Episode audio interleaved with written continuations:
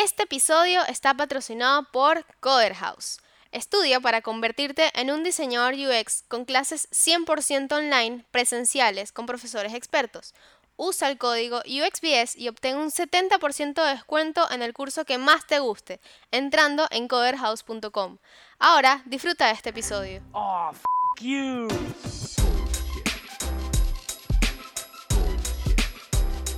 Bullshit, bullshit. Bullshit. Bullshit. Bullshit. Bullshit. Ready.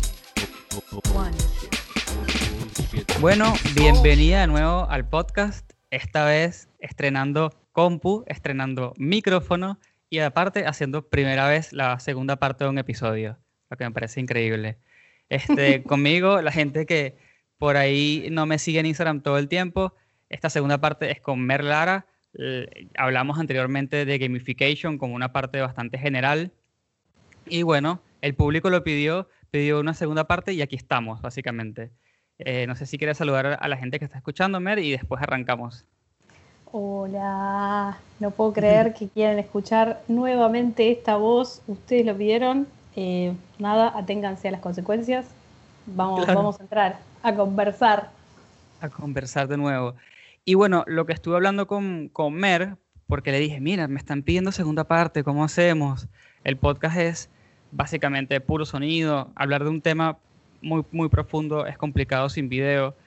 Entonces, lo que vamos a hacer para la gente que está acá, esperando como que la continuación del pasado, es que tenemos un tema preparado y después vamos a responder seguramente ciertos detalles de gamification que no necesiten un pizarrón o algo para estar mostrando.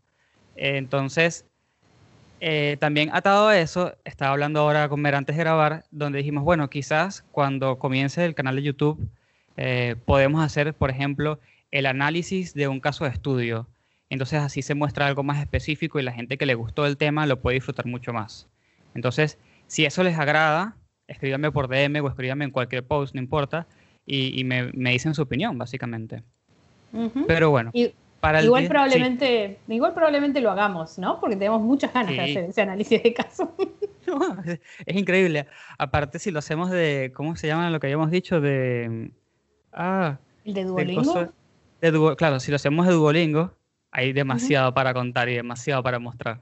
Exacto, no solo vamos a hablar de gamification, seguramente hablemos de heurísticas, seguramente hablemos Claro. de tono y voz, que me parece que es una Exacto. característica incluso de UX Writing de, esa aplicación en particular que es muy buena. Eh, así que sí, va- vamos a profundizar en varios aspectos más. Exactamente. Así que ya saben, si eso es algo que les interesa, van y me rompen las pelotas ahí por el DM y me dicen, Chris, yo quiero de esto, por favor, ya. Eh, pero bueno, ahora sí, entrando más en el tema principal que traemos hoy, que es un tema que hemos visto ba- bastante repetido, tanto con la gente que me sigue a mí y por lo que hablé con, contigo, Mer, bastante con la gente que te sigue a ti, que es cómo migrar de diseñador gráfico a UX o, o cómo migrar de, de cualquier cosa de diseño a UX, básicamente, ¿no? Sí, totalmente. Podríamos también hablar de diseño- diseñadores industriales que están queriendo Sí. también migrar a UX. Total. De hecho, tengo varias personas ahora mismo que me están escribiendo eh, justamente sobre eso. Cris, quiero migrar, o ya comencé, pero me quedé como atascado porque me encontré con un- una montaña de información y, y todo está buenísimo, Mm. pero ahora estoy como atrapado entre libros y guías y cursos y cosas. Entonces yo lo que intento es preguntarle, bueno, eh, ya tienes una meta establecida, o sea, ¿qué es lo que quieres hacer al final? Exacto. ¿Quieres, quieres desarrollar? ¿Quieres hacer UX? ¿Quieres hacer research? ¿Quieres, o sea, ¿qué es lo que quieres hacer específicamente? Para yo tratar de hacer la ingeniería al revés y, y recomendarles algo que se adapte a ellos. Entonces, no sé, ¿cómo, cómo, ¿cómo les das tú los consejos a esas personas que te contactan con esa duda? Eh, bueno, es- es- sí, justamente lo- la duda principal que recibo es ¿qué curso hago? ¿No? Como Claro. esta cosa de quiero hacer, quiero meterme en UX, ¿qué curso hago? Y ahí en realidad yo hago la pregunta inversa. Eh, la pregunta es ¿por qué querés transicionar a UX? O sea, eh, pero ¿por qué voy por el por qué? Porque, eh, digamos, muchas veces es quiero migrar a UX porque veo que hay más demanda de trabajos de UX y Claro. necesito trabajar. Digamos, es un principio súper válido, pero me parece que lo que eh, tenés que tratar de entender es, ok, primero, ¿qué es UX? ¿Cuántas áreas hay en UX? ¿Cuántas especializaciones hay dentro de todo lo que es ahora UX? Eh, vas a encontrar muchísimas, porque como en realidad es una disciplina que todavía no se termina de constituir como disciplina propia, está como Sí. naciendo y el crecimiento que tuvo fue muy vertiginoso, entonces hay un millón y medio de especializaciones y de formas de las cuales podés aproximarte a la, a- a la disciplina en sí, digamos, a la especialización en UX en sí. Pero lo más importante es empezar un poco a entender de qué se trata y una vez que entendés de qué se trata, entender qué es lo que te motiva y qué realmente te sentirías cómodo trabajando de eso. Es decir, Claro. yo veo, claro, o sea, yo entonces lo que trato de hacer es ir por la pregunta, ok, pero ¿qué te gusta? Digamos, hoy en día, ¿sos diseñador gráfico? Me voy a quedar con, el- me voy a quedar con eh, más con la situación de diseño gráfico porque es el área que más conozco, ¿no? Pero, Claro, ok, obvio. sos diseñador gráfico, ¿no? Muchos me pasa que eh, egresaron hace un montón de tiempo, donde la facultad no te daba trabajo sobre, sobre diseño UX, o sea, no se, te- no se contemplaba eso como área, entonces están muy perdidos o se sienten como, eh, como, como si fuera eh, no preparados. Entonces es como, che, o sea, no puedo presentarme a este trabajo porque todavía no soy diseñador UX, hago el Claro. curso y va a estar todo bien. No, la verdad es que hacer un curso solo no, no va a hacer que seas diseñador UX. Me parece que Exacto. Claro, lo que hay que entender es qué te gusta a vos. O sea, si te gusta lo visual, también podés ser diseñador UX y mucho más enfocado en lo que es UI.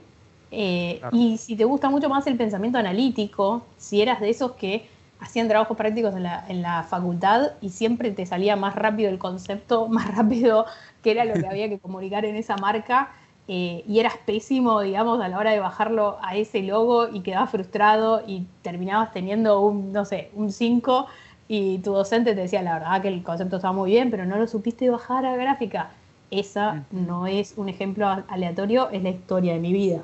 Eh, entonces, yo nunca fui una diseñadora que se luciera con la mano visual. Me gusta, me gusta mucho ilustrar, ilustra un montón, eh, pero también soy una persona con poca paciencia.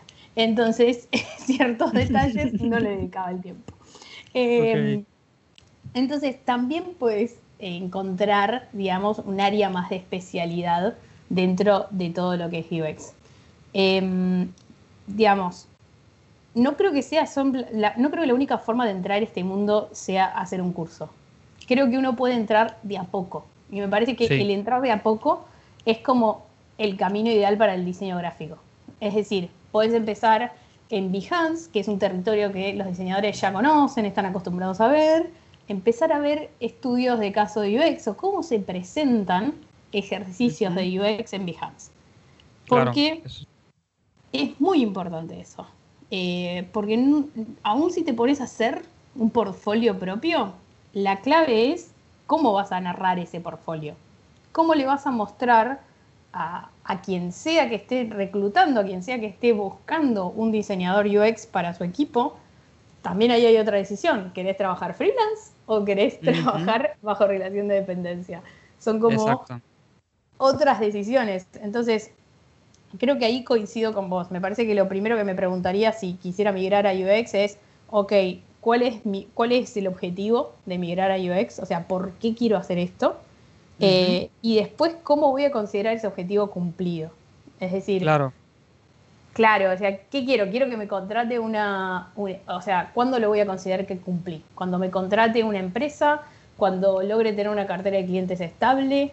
Eh, Me parece que, que esas son todas las primeras preguntas que tenés que ir haciendo. Eh, y después, la verdad es que no voy a decir nada nuevo. O sea, la verdad es que hay que sentarse, estudiar, eh, estudiar en formato que te sea más, eh, te sea más atractivo. O sea, la verdad Claro. es que hoy en día podés estudiar de cualquier forma. Podés estudiar leyendo el libro, podés estudiar escuchando un libro, porque tenemos todos formatos de audiolibros. Podés mirar charlas TEDs, podés mirar Sí. páginas web Eh, eh, acá traje un par de machetes y de cosas como para poder recomendar. Eh, Bien. Pero también hay que hacer, digamos, te tenés que sentar y hacer. Porque si no, todo eso que vos leíste, todo eso que vos escuchaste y miraste, nadie sabe que lo podés hacer. Totalmente. Y también creo que depende mucho de cómo sea cada quien, ¿no? Yo soy una persona que quizás me leo un libro y lo disfruto un montón y algo me queda, pero la verdad es que si, si yo hiciera un proyecto mientras leo el libro, seguramente me queda mucho mejor. Pero, Mm, obvio. pero as- así soy yo. Hay, de repente hay personas que necesitan consumir el libro por completo y después ponerlo en práctica. Entonces, eh, yo creo que a las personas que están migrando también eh, falta un poco de que se paren, se hagan una especie de autoanálisis eh, de por qué estoy haciendo esto, más allá de que sea por, por plata o trabajo, ¿no? Hay algo, hay un objetivo más allá, es porque me cansé del diseño gráfico, que chicos, es súper común, la gente se, se cansa de hacer siempre lo mismo, o sea, si ese es el motivo, no se avergüencen. A mí me pasó, Ujú. yo estuve dos segundos en, en la parte de off, en la parte de imprenta, y me quería morir. Entonces fui migrando poco a poco a digital. Y de ahí, de esa migración que yo hice, que la hice apenas, apenas me gradué, creo que saco mi experiencia de los consejos que le doy a la gente. Porque de alguna manera migrar de, de- de la parte de imprenta a la parte digital tiene su, un poquito de reto. Entonces como que traslado ese conocimiento que tuve en ese punto para los que me preguntan. No sé si tú haces lo mismo. Sí, totalmente. Eh, de hecho, digamos, creo que en eso es lo que, esa es la parte de ir de a poco. O sea, voy a dar ejemplos concretos. Todo el mundo sabe que a mí me gusta dar ejemplos concretos. Eh, por ejemplo, digamos, no necesariamente te tenés que sentar a construir un caso. Digamos, Claro. si, si venís del, del mundo editorial, que hay mucha gente que viene del mundo más de editorial de imprenta y que le gustaría, digamos, entrar en este nuevo mundo porque le atrae, porque el mundo editorial de imprenta tiene mucho de análisis, tiene mucho de ajuste fino, entonces tiene más puntos en común, siento que tiene más puntos en contacto. Y mm, también lo que podés hacer es, por ejemplo, estás leyendo un libro, eh, supongamos que estás leyendo un libro que son de los fundamentos básicos de UX, como por ejemplo el de No me hagas pensar de Steve Crow, ¿no? Entonces es como, ok, estoy leyendo este, este libro y me pongo a analizar un caso, un caso que tengo en mi celular, o sea, me pongo a analizar Claro. estos principios de Steve Krug, eh, no sé, por ejemplo, en la aplicación de, de Gmail. Y me armo un caso de Behance y es como un análisis de caso, aplicando los conceptos de este libro a eso. Y como soy diseñador y editorial, digamos, muy especializado en cómo manejar cajas de texto, cómo manejar jerarquías, cómo manejar visualmente, puedo mostrar mis habilidades como diseñador en un relato en el cual de paso, digamos, escribo, digamos, y le doy como, eh, yo digo siempre esta cosa de masticar los textos, ¿no? Esta cosa de, de tomar ese texto que leí, pero realmente ponerlo en práctica sobre un ejemplo. Y eso creo que le, le muestra a la persona que está recorriendo tu portfolio qué tomaste como puntos principales del texto, cómo pudiste trasladar un concepto abstracto del texto a un análisis de caso. Y créanme que esas son todas las habilidades que el, el que está, digamos, en proceso de contratación de personas está observando de cerca. Digamos. O sea, esto lo hago, eh, esto se los cuento, digamos, porque también, digamos, con mi rol en Mercado Libre también eh, reviso millones de portfolios. O sea, no es joda, chicos, son cientos de portfolios. Son cientos de portfolios de Behance que, y de, de toda Latinoamérica. Estamos revisando portfolios de Brasil, portfolios de Colombia, portfolios de Argentina. Y Claro. la verdad es que lo que buscamos eh, casi siempre son habilidades. O sea, habilidades no solo técnicas, no solo entender cómo, cómo manejan jerarquías tipográficas, cómo manejan jerarquías eh, visuales, sino también las habilidades narrativas. Eh, y Claro. ahí me parece que a- en, en muchas facultades hay una deuda técnica en explicarnos un poco mejor herramientas de storytelling. Digamos, yo ahí tengo un libro Totalmente. que tengo un libro de cabecera ahí que es Storytelling de Ellen Lupton. Ellen Lupton para mí es una genia, ya tiene otro que se llama Design Thinking y no me acuerdo qué, creo que le puso como Design Thinking hecho fácil. Eh, Ellen Lupton es muy, muy buena explicando, muy buena explicando, muy didáctica. Y en el libro de Storytelling te lo baja ejemplos muy concretos en cómo puedes contar una idea eh, muy rápidamente. Y me parece que Ah.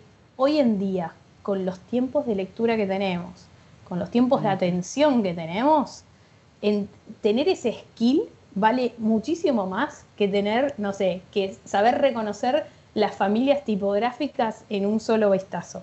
Está buenísimo Claro. ese skill, ¿eh? Claro, está buenísimo, pero como que ha buenísimo. caído en un segundo plano, ¿no? Como que bueno, sí, está bien, sí puedes distinguir la Arial de la Helvética y no sé qué más, pero Lo, mm, lo- por lo- ahí, lo rebanco, lo rebanco y lo admiro. claro, pero estamos en, en una era eh, que nos está eh, masticando también el, con- el contexto de la cantidad de atención que le podemos dar a las cosas y la cantidad de foco que le podemos dar a las cosas. Eh, y antes dijiste algo muy interesante, que era como la migración y el por qué, digamos, irnos de un lado al otro. A mí me parece que el, el diseñador que le gusta lo tangible, que le gusta ese olor imprenta, que le gusta jugar con las capas de impresión, es muy raro que transicione a UX y, y- y me parece que está bien que eso suceda. O sea, Sí. pero hay un montón de diseñadores que, con los cuales me identifico que elegimos la carrera de diseño gráfico allá hace, hace literalmente el siglo pasado. Eh, la elegí en el siglo pasado porque era la carrera más innovadora que había. Entonces, claro, todas esas personas que, está- que entraron a, a diseño gráfico por la innovación, me parece como lo más lógico del mundo, que ahora quieran estar en lo que se ha convertido como el ambiente más innovador dentro del diseño. Eh, Totalmente. Es como, lo veo lógico, o sea, no lo tomaría como, oh por Dios, ¿qué he hecho con mi vida? ¿Por qué quiero dejar el diseño gráfico como lo conocía? Me parece como el paso natural, o sea, siento que, que, que, que es justamente esto, ¿no? Identificar eh, eh, quiénes éramos en el origen de la carrera, digamos, y recuperarlo desde la hora. claro, totalmente. Aparte que UX, si no lo saben, es un rubro que, que en general le da la bienvenida a todo el mundo, porque sentimos que, que de donde sea que vengas, le vas a dar un punto de vista particular, vas a tener un set de, de habilidades particulares que le van a aportar a muchas cosas. De hecho, eh, ayer estaba hablando con una persona que me dijo, mira este viaje, que me dijo, hola Cris, soy psicóloga, me Mm. hice un curso de desarrollo, pero me di cuenta que me equivoqué, que eso no era lo que, lo que yo quería hacer porque obviamente no conocía lo que era desarrollo. Y ahora me estoy haciendo un curso de UX UI en Coder House. Y yo le digo, está buenísimo, no pasa nada. O sea, eres psicóloga, ahora sabes desarrollar y ahora vas a saber diseñar. Y no solamente diseñar, sino que vas a tener una base de UX suficiente como para comenzar. Y, y si ese es el viaje de la persona, me parece que es súper bueno. Va a quedar como un diseñador súper integral que seguramente va a tener que decidirse al final más o menos por dónde irse, pero Ujú. tiene muchísima información y muchísimas habilidades para darle a todo el mundo, para aportar. Totalmente, totalmente. Por eso digo que el tener un portfolio no significa necesariamente que eh, tengas que sí o sí construir todo de principio a fin tuyo, eh, digamos, con todas tus ilustraciones. O sea, también puedes hacer análisis de casos y poder mostrar eso que vos podés aportar. De hecho, en nuestro equipo tenemos, tenemos una psicóloga que hizo la carrera de psicología, pero nunca planeaba ejercer, digamos, ser psicóloga, digamos, con pacientes. Eh, Claro. Y a la vez le gustaba mucho el diseño gráfico, más por placer, digamos, le gustaba mucho todo lo que era gráfica y ahora en este contexto de pronto vio que, ah, momento, tengo, lo- tengo los dos mundos, digamos, el camino Obvio. lógico es ir por UX eh, y está buenísimo porque cuando hay problemas muy complejos o reglas muy complejas de negocio, digamos, tiene como otra cabeza u otra forma de analizarlo que le aporta muchísimo al equipo. Eh, así que sí, es lo bueno que tiene eh, el ambiente UX, que te cruzas con perfiles súper diferentes y esos perfiles súper diferentes dan todos diferentes ángulos, Eh, porque después de todo estamos buscando soluciones a problemas. Y la verdad es que, digamos, en ese momento, cuando uno está buscando una solución, eh, el ángulo que tenga, cuanto más diversa sea la cantidad de gente que está trabajando en eso y con más miradas diferentes, vamos a llegar a mil millones de soluciones bien diferentes y vamos a poder Sí. converger, digamos, en, en la más adecuada. Totalmente. Y ahora te pregunto, digamos, Mm. la gente está escuchando y dice, buenísimo, me animo, me animo a hacer el cambio, está bien, aparentemente eh, no son ideas mías de que esto se puede hacer. Eh, Entonces, al inicio nombraste, si eres una persona que está más por la parte visual, también hay un camino para ti. Y si eres, si eres Ujú. una persona que eres más analítica, hay un camino para ti, los dos en UX. Entonces me gustaría que, por ejemplo, al visual le digas qué caminos tiene disponible y al analítico qué caminos tiene disponible. Súper, súper. Sí, yo creo que el visual eh, a los perfiles que les gusta mucho más, no sé, sentarse esas horas en Photoshop, hacer los mejores fotomontajes del mundo, también hay un poco de camino de esto en, no sé si, o sea, no sé si llamarlo tanto UX, digamos, pero sí en el mundo de, sí, igual es UX, eh, en todo lo que es hacer, hacer landings, digamos, o sea, la verdad es que hay mucho material para todos los que quieren di- diseñar páginas web con un perfil de UX, es decir, no es simplemente diseño una web eh, estándar, sino que le pongo mucha cabeza al proceso de qué es lo que, qué es lo que realmente necesita la empresa, eh, cuál es el objetivo que necesita cumplir con esta pieza que es una, que es una página web y cómo yo puedo hacerle el camino mucho más fácil a esta persona que está buscando esta cierta información o está buscando cumplir esta tarea. Digamos, toda la impronta de el- lo que es el proceso de UX, uno lo puede aplicar también a páginas web. Y hay de hecho muchísimo mercado para eso.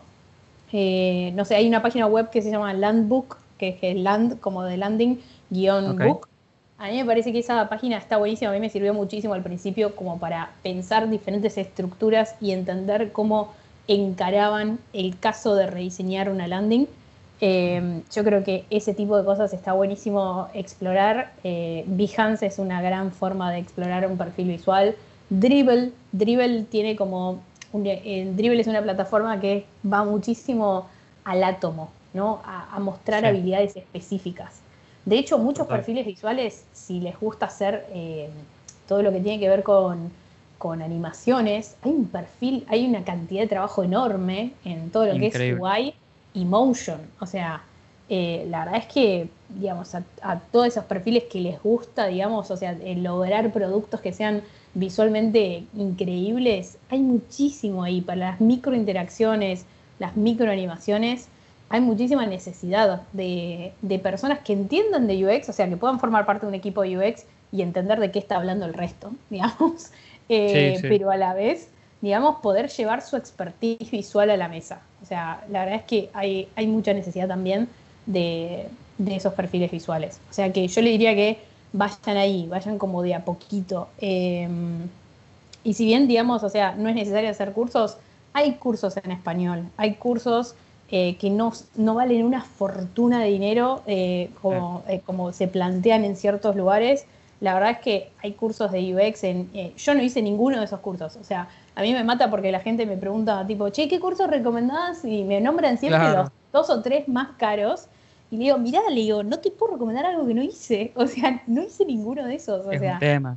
es un re tema, digamos. Sí he hecho muchísimos, o sea, quizás porque tengo como un modo de... Eh, mira, en este momento miro y en mi estudio tengo un cartel que hizo el Tano Verón, que es un diseñador que, que ahora se dedicó más a lo artístico, eh, que, que irónicamente es un ex alumno de la cátedra, que dice, viva intensamente, la muerte temblará ante usted. Y, y la verdad es que en ese sentido soy muy intensa, o sea, trabajo más por acumulación. Entonces hice muchos cursos, cur- eh, cursos más, eh, cursos más cortitos. Claro. Ok, dije todo mal. Cursos más, Voy a decirlo cursos bueno. más cortitos, claro. Cursos más cortitos, había muchas C.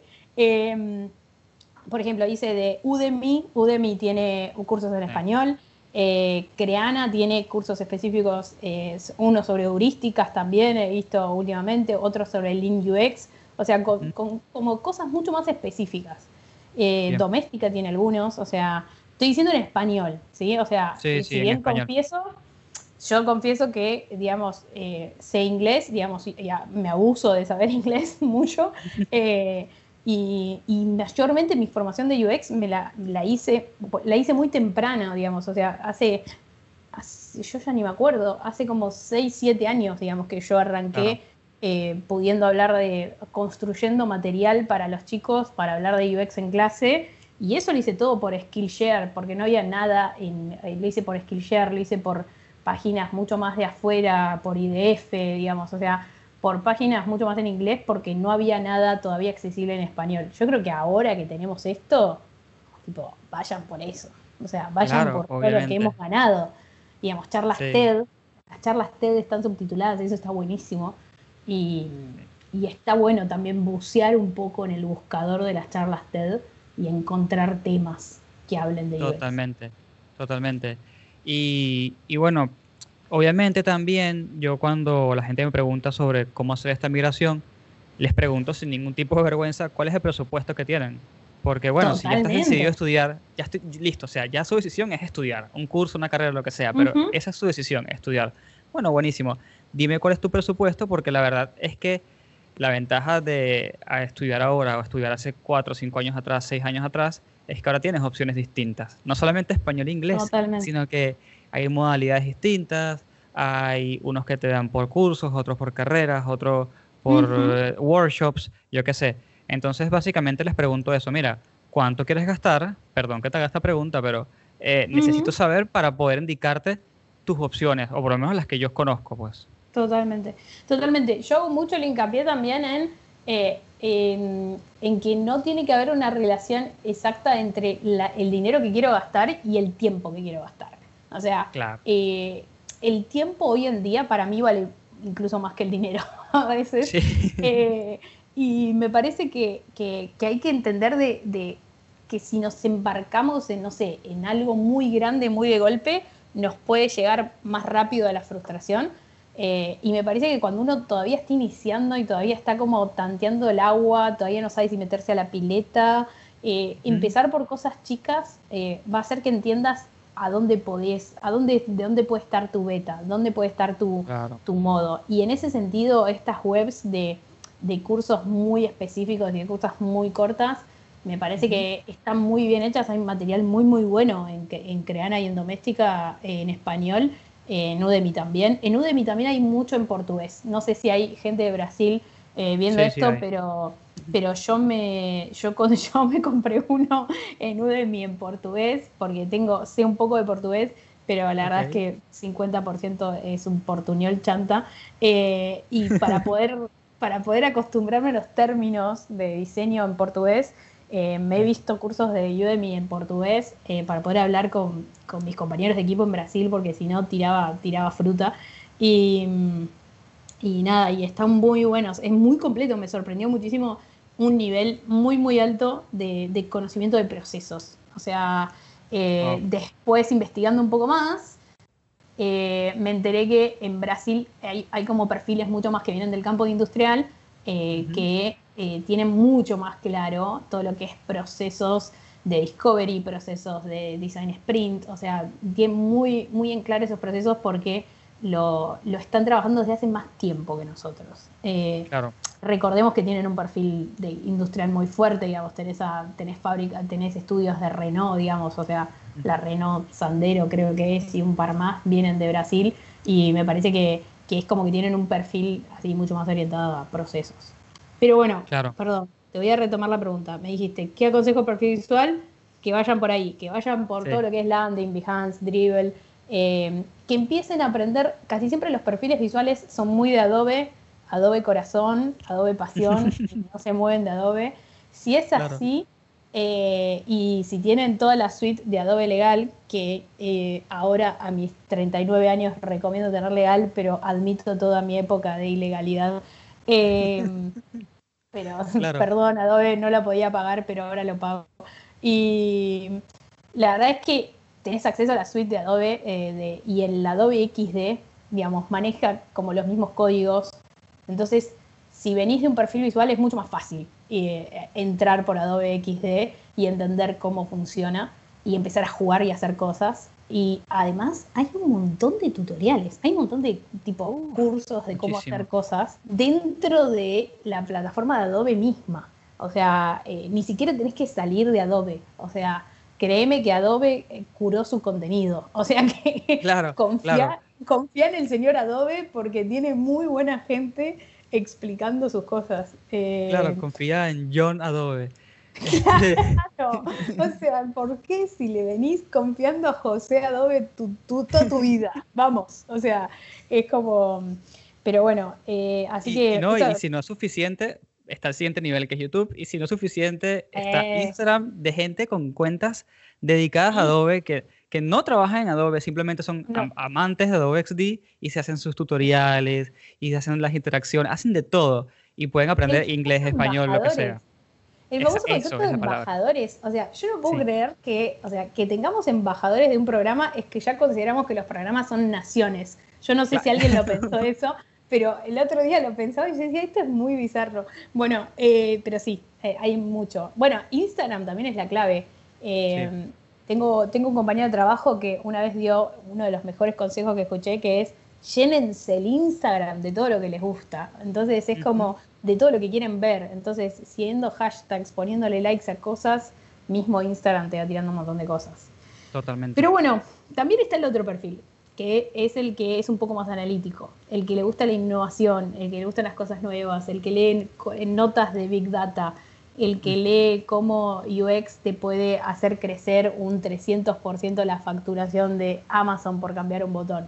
Ese Claro. tipo de personas que lee ese tipo de notas, yo les aco- le, le aconsejo muchísimo leer, digamos, le, le aconsejo mucho ver todas estas charlas, le aconsejo no entrar tanto por Behance, sino entrar mucho más por el lado de Medium, que es un gran compendio de notas, ponerse a escribir en Medium eh, análisis de casos, ponerse a escribir en Medium, eh, no sé, fusiones de conceptos entre un libro y, uno, y otro libro eh, que les parezca súper interesante, poder mostrar un perfil que va un poquito más allá, ¿no? que, que nos quiere contar eh, eh, cómo, cómo tiene la capacidad, digamos, de abordar un problema, digamos, que después de todo ese es el skill que va a estar, vamos a estar buscando en un perfil analítico también, el entender eh, cómo aborda ese problema. Totalmente. y un detalle no menor, que esa persona también, digamos, transparente cómo va desde esa persona y también la visual, ¿eh? pero eh, hay algo que falta mucho en los, en los portfolios y es que nos muestren realmente la cocina, el cómo empezaron garabateando, cómo fueron en una instancia intermedia y cómo fueron subiendo, o sea, como si yo te dijera un GIF de cómo termina Sí. de una pantalla en, en- de en crayones a una pantalla super final. Porque casi siempre se muestra la etapa cero, que es como el fibrón, digamos, sobre la hoja, y el Claro. producto terminado. Y el problema del producto terminado es, no sabemos cuánto tiempo pasó en el medio, o sea, a veces como, como personas que, que analizan portfolios nos cuesta saber, eh, digamos, cuánta rosca le dan ahí, ¿no? O sea, como cuán perfil, cuán, cuán- cuán visual es ese perfil, cuánto, cuánto le mete a esa mejora continua de- del diseño. Eh, Claro. Creo que eso está bueno. Y, De hecho, Google, Google eh, los, los pasantes eh, presentan eh, portfolios y por algún motivo Google los publica. Y si los buscan, yo igual lo puedo buscar y así lo dejo como un link en, en la descripción del episodio. Pero los pasantes de Google literalmente tienen su- sus portafolios, eh, algunos públicos, y ustedes pueden ver, ah, me parece interesante porque no solamente puedes ver cómo eh, la gente en Estados Unidos presenta el portafolio, que ya es un paso más allá, sino que qué es lo que está buscando Google eh, cuando, cuando lee un, cual. un- un proyecto un- o, un, o, sí, un portafolio en general. Me parece que es súper interesante ver siempre el siguiente nivel más arriba para apuntarse a eso. Totalmente, totalmente. Y a, y a esta gente que le gusta lo analítico, le recomiendo la página que a mí, a mí me vuela la cabeza. eh, esta página me encantan los análisis que hacen, que se llama growth.design, o sea, growth como crecimiento.design, eh, Sí. o moving.design. O sea, en esas dos, para mí es como lugares donde me pierdo, ¿no? En growth me encanta por cómo van mostrando desde user onboarding, o sea, cómo, cómo empezás de nivel cero, eh, o análisis de, che, recibieron, recibí este mail, este mail me llegó a este lado, a este lado me empezó a explicar. ¿Por qué? Porque, de nuevo, digamos, tienen una forma de, de una, una estructura muy Nielsen, ¿no? De, de contar un caso.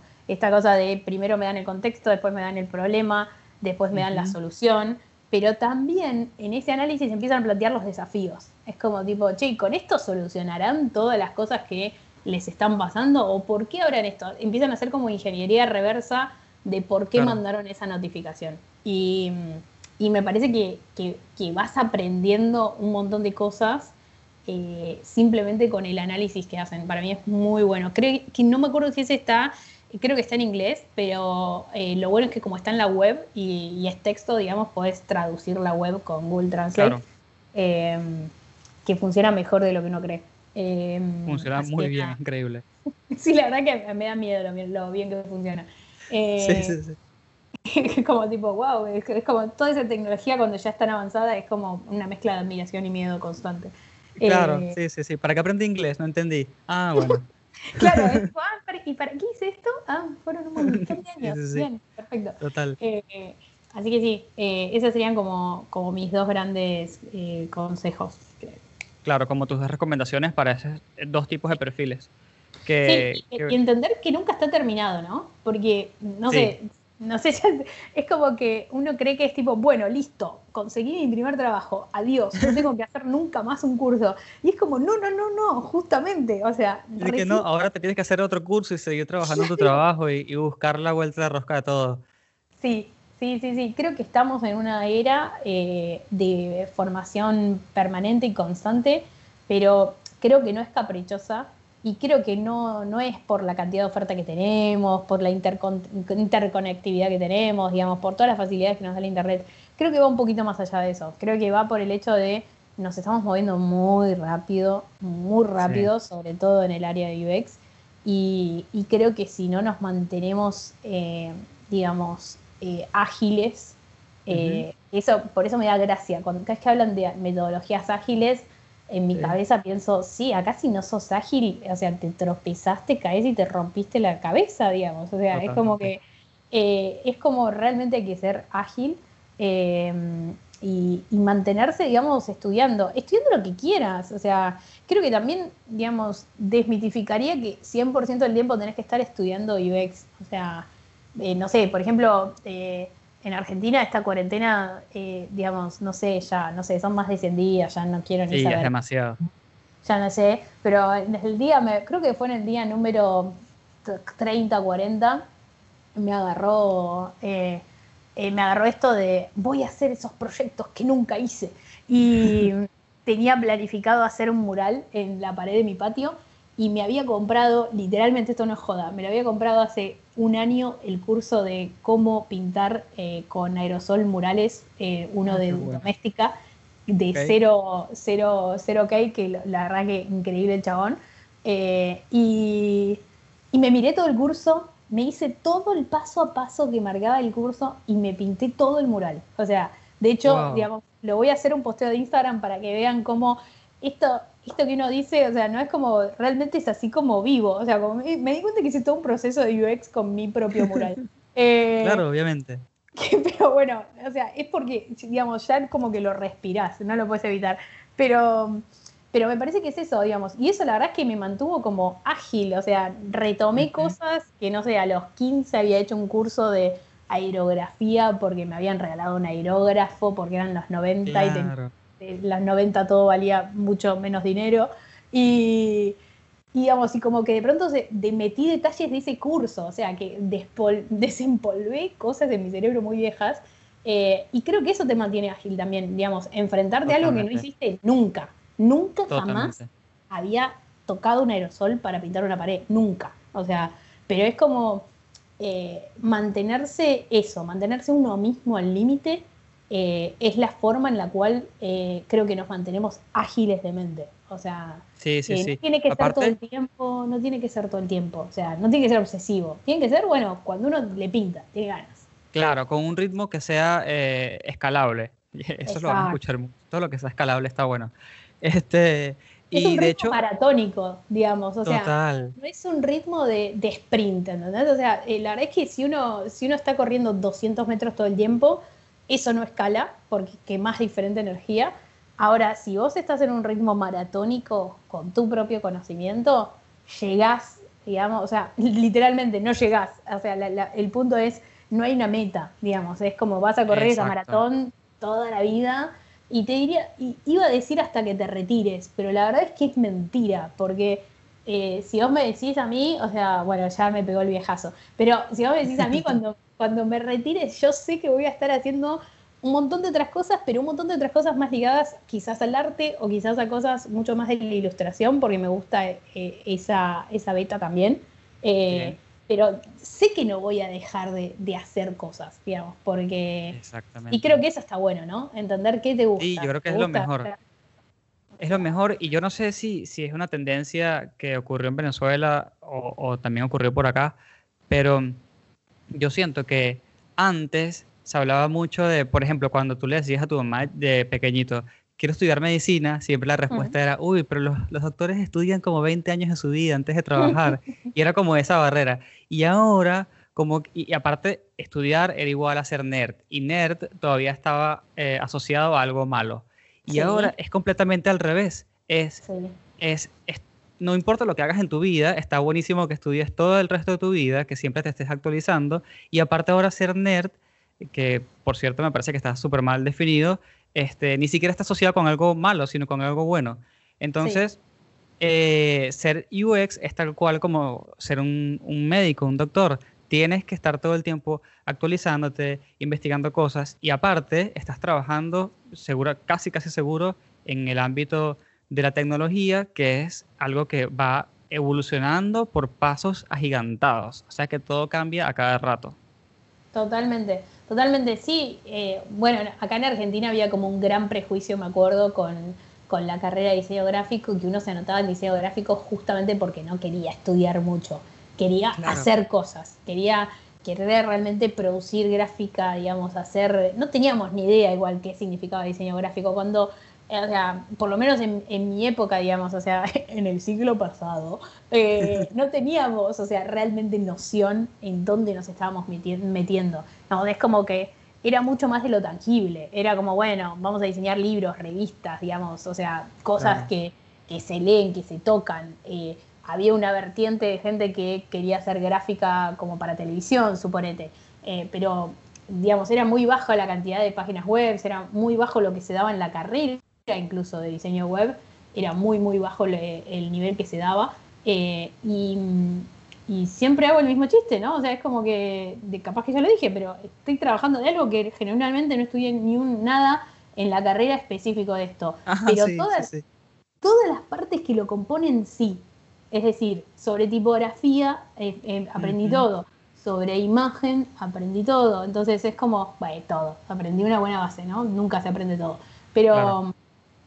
Creo que es eso, digamos. Es entender que tenemos una base eh, que al ser justamente eh, base, eh, depende de uno entender hacia dónde se quiere dirigir, digamos. Y que Sí. estudiar no hay que verlo como algo pesado, porque puede ser, digamos, nada, estudiar para poder hacer algo, digamos. O sea, creo que, em, que es eso, digamos. O sea, lo- los diseñadores es, es como que tenemos muy orientado al hacer y está buenísimo, digamos, pero no perdamos la cabeza en el momento que estamos haciendo, que creo que es eso lo que busca todo el mundo UX. Sí, sí, totalmente. Y bueno, ya para ir cerrando el episodio, que lo hice a propósito de un toque más largo, porque esa es otra cosa que me dijeron, Chris, fue demasiado corto, danos más tiempo. Y yo como que, bueno, pero ¿qué está pasando? No entiendo. Así que nada, Lo Este, opuesto ahí- a todo lo que hablamos. sí, no sé, bueno, listo, aquí más tiempo. Pero para ir ya cerrando, eh, sí me gustaría que dejes eh, recursos, en este caso, de UX en general, o no sé si, creo que tenías unos anotados, ¿no? Sí, sí, sí, sí. Em, la verdad es que me voy a focalizar muy en español. Eh, de vuelta, hay una base como histórica y un libro de los bases que se dan siempre. Todo el mundo dice, bueno, hay que leer a Nielsen. Yo estoy de acuerdo que, em, eh, que hay que leer a Nielsen, pero voy a dar como un par de, dos más que son menos nombrados y la verdad que eh, son muy buenos cuando uno está entrando. Eh, me parece que hay un libro de un autor uruguayo que es Mordecki, que se llama Miro y Entiendo, que el otro día lo estuve releyendo, digamos, y, y hojeando de nuevo para ver qué era, cómo era el índice, cómo eran lo- los capítulos. Y me encontré con que literalmente el subtítulo es Guía Práctica de Usabilidad Web. O sea, es un libro bastante... eh, es un libro bastante... Estoy, mira, estoy buscando el año para no mentirte, eh, pero no le estoy encontrando el ICBN. Bueno, no importa. Eh, digamos, pero me parece que lo que tiene bueno es cómo lo plantea. O sea, eh, es como. Va por elementos como. Mira, te leo los títulos porque me parece que es como copado. Va, no sé cómo lo miran ustedes, pero yo siempre miro el índice para ver si me va a interesar. Eh, Claro. Es como que va a los elementos de la interfaz, eh, te explica los principios de miro, leo y pienso, los niveles de interacción. Me parece que habla del análisis heurístico, cubre como un punta a punta Y mm, es un libro que, que se consigue, digamos, o sea, eh, está editado en, en- en- en Uruguay, pero creo que se consigue en varios lados. Incluso capaz que tiene una copia en web. Ah, también tiene charlas él, así que está bueno buscarlo en, en YouTube. Eh, yo lo vi en persona en una meetup. No, no dije nada de meetups porque me parece sórdido hablar de meetups en esta, en esta época. Sí, sí, sí. Es como, bueno, ¿y a- a- cómo hago? ¿A dónde voy? Claro, pero en, algún momento, cuando pasemos a la nueva normalidad, les recomiendo ir a meetups. A mí me ha ayudado un montón a conocer un montón de gente, a conocer en persona gente que de pronto me dice, ay, me encantó tu posteo de no sé qué, y de pronto termino Claro. hablando de otra cosa y colaboramos con otra cosa. Me parece que, que, que eso es lo bueno de ir a las meetups, uno conoce gente y encara en gente, o sea, a mí me sigue sorprendiendo la cantidad de gente que, que, que- que agradece cosas que uno hace, bueno, porque sí, y la verdad es que me motiva, ¿eh? O sea, digamos, de hecho estoy por, por realmente ponerme las pilas en Instagram, porque realmente está bueno, está bueno eso, así que háganlo, digamos, sean creepy, no pasa nada. Eh, el libro de Steve Krug, de que lo nombré recién, este de No me hagas pensar, está editado en Sí. español y la verdad es que es una base muy sólida. Y después el otro que les recomiendo es este Design Thinking de Ellen Lupton o el de Storytelling de Ellen Lupton.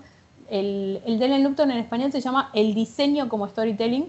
Eh, es muy bueno ese libro. O sea, lo, lo había conseguido, este libro lo, lo había leído hace un tiempo, una parte nada más. Y, y en cuarentena eh, lo estuve leyendo entero. Y la verdad que me parece que tiene una cantidad de material que, que me sorprende lo profundo que es en, en los ejemplos y, y lo bien que explica. Eh, así que Ellen Lupton, nada. Y además está bueno tener referentes también eh, mujeres, porque no hay tantas referentes mujeres todavía marcando la base de UX.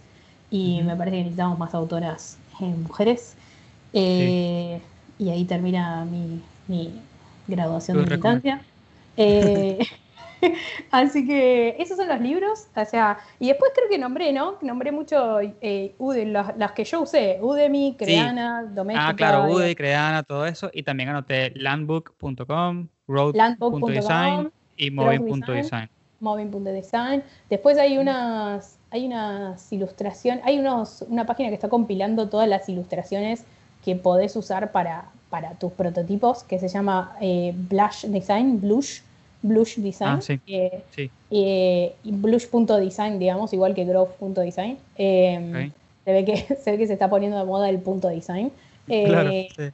y, y me parecen increíbles, me parecen increíbles, las uso mucho, las uso mucho para, para también, digamos, explicar casos complejos, o sea, internamente, ¿eh? o sea, es como que Sí. sirven porque tenés todas las expresiones, tenés todas las poses, me parece que sirven, este, es muy fácil relatar un caso de usuario con eso, me parece que, nada, justamente, están hechas para usarlas, usémoslas, eh, agradeciendo siempre al autor y mm, que le puso ese laburo y ese tiempo para poder darnos esas ilustraciones, pero Total. me parece que, que nada, que está buenísimo para, para poder contar un caso, para poder explicar mejor algo. Sí. Y bueno, y a la gente que está escuchando que por ahí no entendió muy bien el nombre de algún libro, alguna página o lo que sea, no importa porque yo por lo general en Instagram después les hago el post y les, les escribo todo allí. De hecho, cuando son libros les escribo dónde lo conseguí, si es Amazon, cuánto costó, si encuentro versión gratuita les digo dónde está. Entonces, eh, porque yo entiendo que a veces con el audio uno no entiende muy bien, o Moving se escribe con Ujú. una B, con dos B o lo que se entienden. Entonces yo les hago, sí, yo les hago ese favor porque me parece súper importante también ir documentando todo lo que ocurre en los episodios, ¿no? Eh, y bueno, nada, me, me encantó grabar contigo de nuevo, me encantó tener este, esta discusión, que es una discusión que siento que hace muchísima falta, así que gracias por estar aquí conmigo. No, por favor, gracias a vos por, por invitarme. eh, me encanta. eh, me estoy volviendo adicta a tu podcast, así que eh, ya sabes, eh, vamos a experimentar eso de YouTube porque eh, ya Total. es como el siguiente paso. Totalmente, sí, el siguiente El paso siguiente para paso poder... de nuestra relación. Sí, Exactamente. Y, y ya yo le digo a la gente, bueno, no sé, será que cuando se acabe la pandemia y la cuarentena y todo esto, ya haremos un- una fiesta gigante en un salón, porque eh, somos muchos los que nos hemos conocido a lo largo de 100 días. Pero por supuesto, eh, mira, pensá que la cantidad de excusas que vamos a crear para poder vernos va a ser Claro. enorme. Así que sí, sin duda lo haremos, sin duda lo haremos. Así que no hay problema. Totalmente. Bueno, a todo el mundo que llegó hasta acá, le agradezco muchísimo por escucharnos y como siempre, nos vemos en la próxima.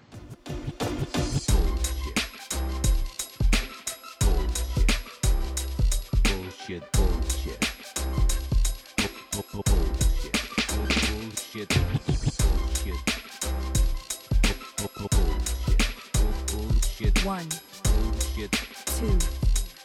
Bu- has ended. Ended. Este episodio fue patrocinado por Coder House. Usa el código UXBS para obtener un 70% de descuento en sus cursos. Gracias por escucharnos.